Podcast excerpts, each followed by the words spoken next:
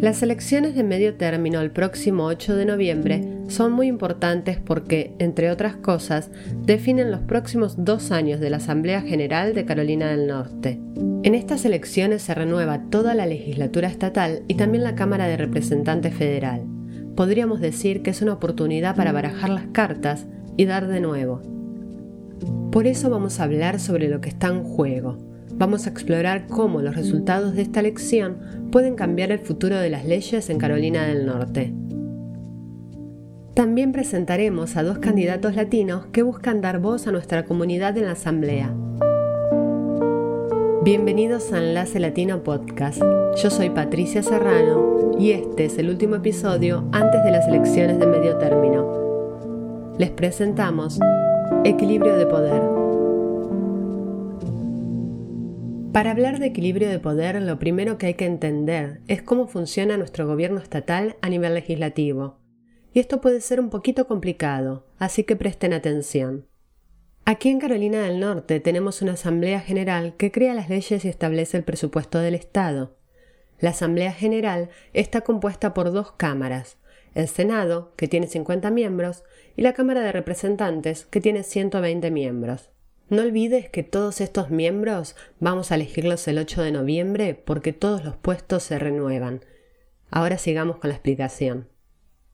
El Poder Ejecutivo, es decir, el gobernador, y la Asamblea General, es decir, los representantes del pueblo, trabajan juntos.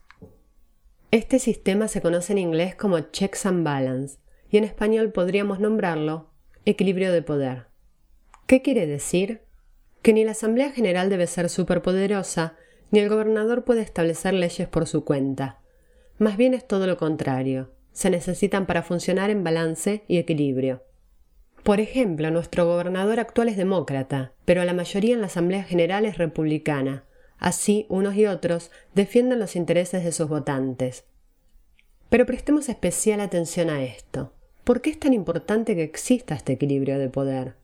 Escuchamos ahora a Elías Posada, director de Quality NC. Sí, y en la Asamblea General vemos ah, que ahorita lo que está en juego es la supermayoría de republicanos. Ah, vemos que basado en los, lo que es el gerrymandering, una vez que se hicieron los mapas de nuevo, ah, actualmente hay varias, varias eh, elecciones que están a un rango súper pequeño que dependiendo quién gane esa, esa, esa, elección, puede ser que haya una supermayoría o no. ¿Y qué quiere decir eso? En este momento no hay una mayoría de republicanos, o por ejemplo el gobernador que es demócrata, si él veta una propuesta como por ejemplo la SB 300 o, 370 o 101, lo que sea, esas propuestas que eh, eran en contra de la comunidad ah, inmigrante, el gobernador la veta y porque no hay una supermayoría se puede mantener ese veto. ¿Y qué pasaría si en vez de una mayoría hubiese una supermayoría en la Asamblea? Para entender más, le pedimos a Aliazar que sea aún más claro. Si cambian las cosas en noviembre y hay una supermayoría de republicanos, el veto del gobernador se vuelve inútil, ¿verdad? Porque no, ah, él puede vetar las cosas, pero si hay una supermayoría, la supermayoría lo puede cambiar con un voto y lo pueden hacer simplemente. Estamos hablando de si se da o no se da licencias para personas indocumentadas, si se, si se da o no se da más ah, fondos para ah, educación, si se da o no se da ah, ayuda a, negocios pequeños a nivel del, del, Estado. Hay una lista de cosas que, dependiendo quién gane este noviembre, sabemos que se mueve por los siguientes dos años. Entre los candidatos a representantes en la Asamblea General hay dos que queremos presentarles. Uno de ellos es Rick Hurtado, que busca su reelección por el Distrito 63. Y la segunda es Carla Catalán Day, quien aspira a ocupar un curul por el Distrito 74. Les pedimos que nos cuenten un poco sobre ellos. Soy hijo de inmigrantes. Ah, mis papás son de El Salvador y ellos eran inmigrantes a este país. Llegaron a los Estados Unidos en el 1980 por causa de la guerra civil. Y sabemos que esa es la historia de muchas familias salvadoreñas aquí en los Estados Unidos y también aquí en Carolina del Norte.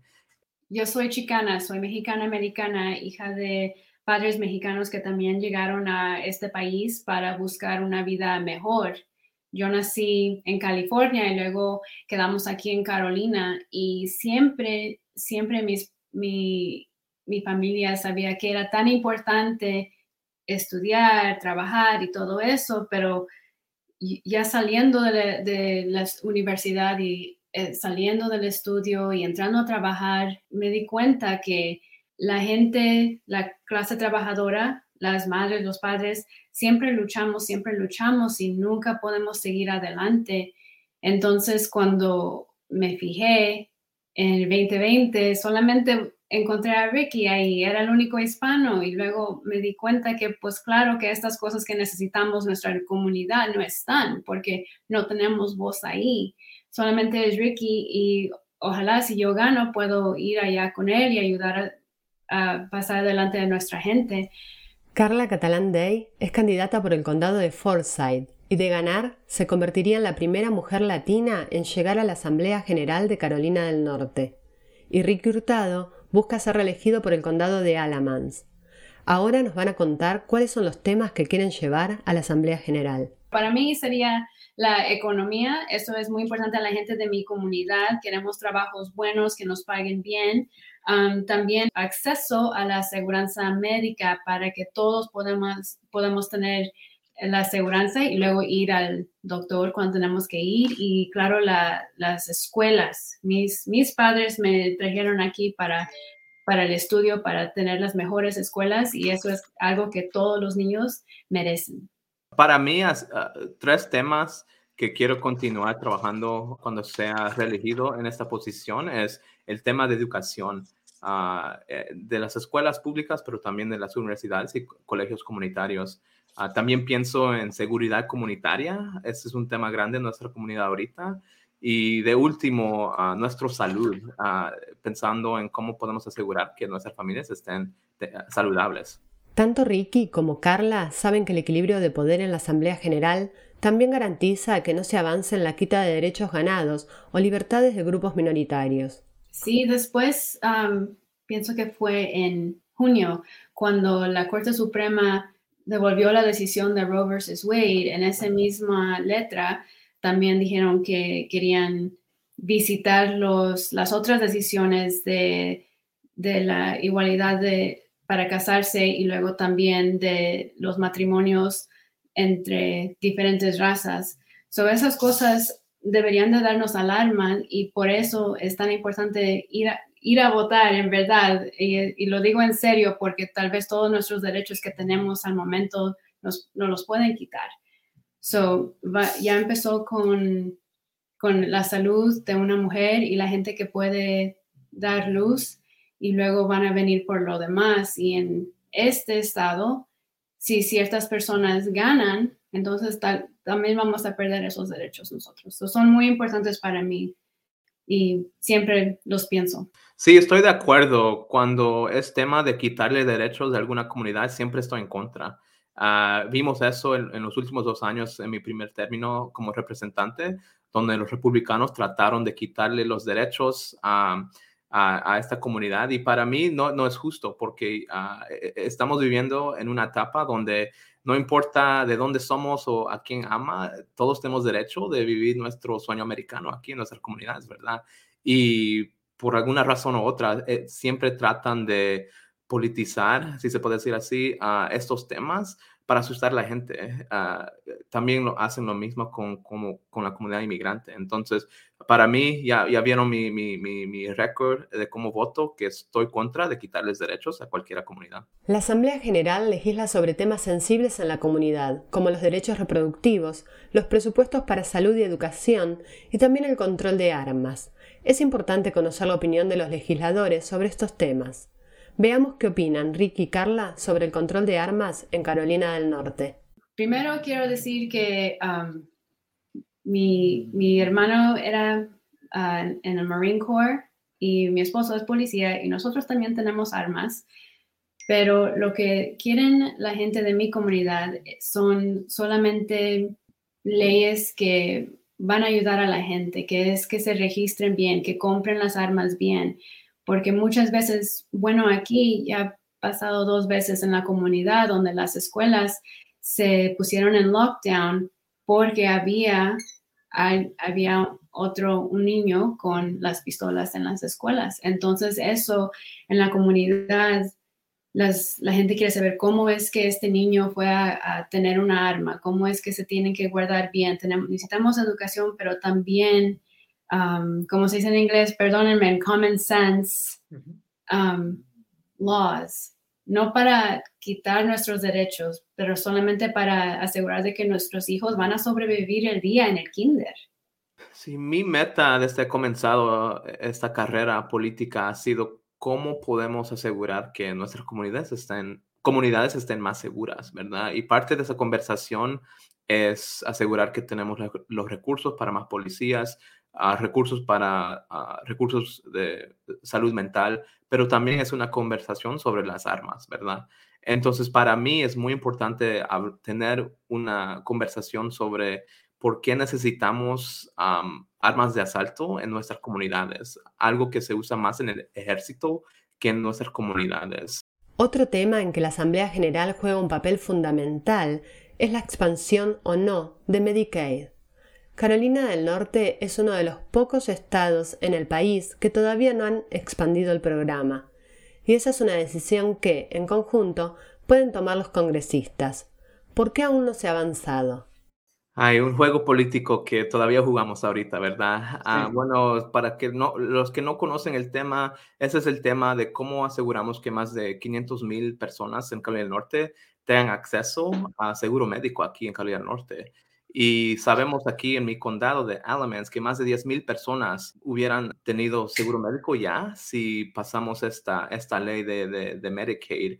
Ah, es muy importante, estamos perdiendo millones, millones, hasta billones de dólares uh, aquí en Carolina del Norte por no pasar esta ley. Somos uno de los últimos 10 estados de todo el país que no ha cambiado esta ley para expandir el programa de Medicaid. Y es un problema político y ahora ya no hay razón ah, para no pasarlo. Ahorita, por no pasarlo, también estamos perdiendo casi mm, como 1.7 billones de dólares uh, en, del gobierno federal por no expandir el, ah, el, el, programa. Entonces, es algo que se debería de, de pasar hace 10 años, pero también me, me, encantaría verlo ahorita porque todavía tenemos muchas gentes en nuestra comunidad que necesita el programa. Es la razón porque, porque muchos en nuestra comunidad están sufriendo, están sufriendo solamente porque hay algunos que se oponen solamente por, pues yo no entiendo por qué, en verdad, porque esto ayudaría a tanta gente, no nomás aquí en la comunidad del Distrito 74, pero en todo Carolina. Soy yo, el día primero, si lo ponen, yo voto sí.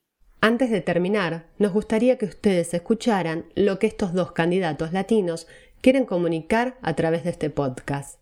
Juntos somos más poderosos, ¿verdad? Que juntos podemos hacer mucho en este estado y juntos podemos ganar elecciones y asegurar que cuando pasemos leyes que, que nos incluya a todos. Entonces he estado ahí los últimos dos años luchando no solo para la comunidad latina, pero también para la comunidad afroamericana, LGBTQ, comunidades trabajadores, uh, para la comunidad americana, ¿verdad? Todos juntos, porque al final del día tenemos más en común que es diferente. Y he visto que muchos de los asuntos que nos afectan a nosotros nos afecta a todos. Entonces, ese es el mensaje que yo mandé en el 2020 aquí en el condado de Alamance, que juntos somos más poderosos. Y eso fue lo que me dio el privilegio de ganar mi, en, mi primera elección. Y espero que ese es el mismo mensaje que con quien ganemos aquí en, en el 2022 los jóvenes dicen que su voto no importa y que todos los políticos son corruptos.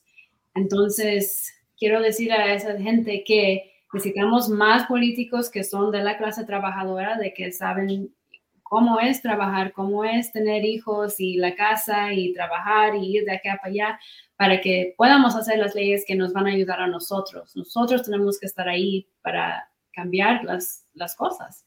Y también su voto sí importa. En la, en la, um, con Ricky fue 400 86 votos, ¿verdad? So, cada voto importó y, igual va a importar también en, um, para mí el 8 de noviembre. So, sí importa y nuestro poder está ahí, sí lo podemos hacer.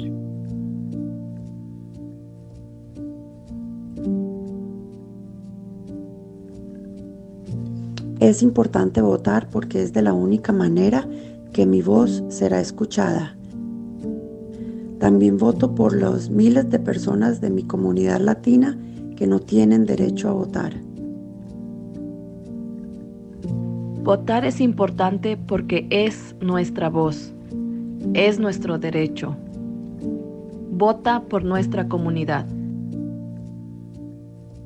Votar es importante porque es nuestro futuro. Vota para nuestra comunidad.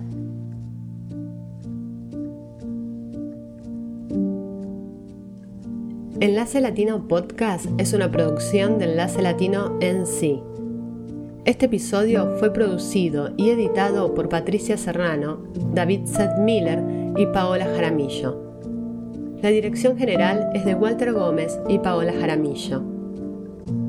Expandamos la voz latina en Carolina del Norte. Gracias por escuchar.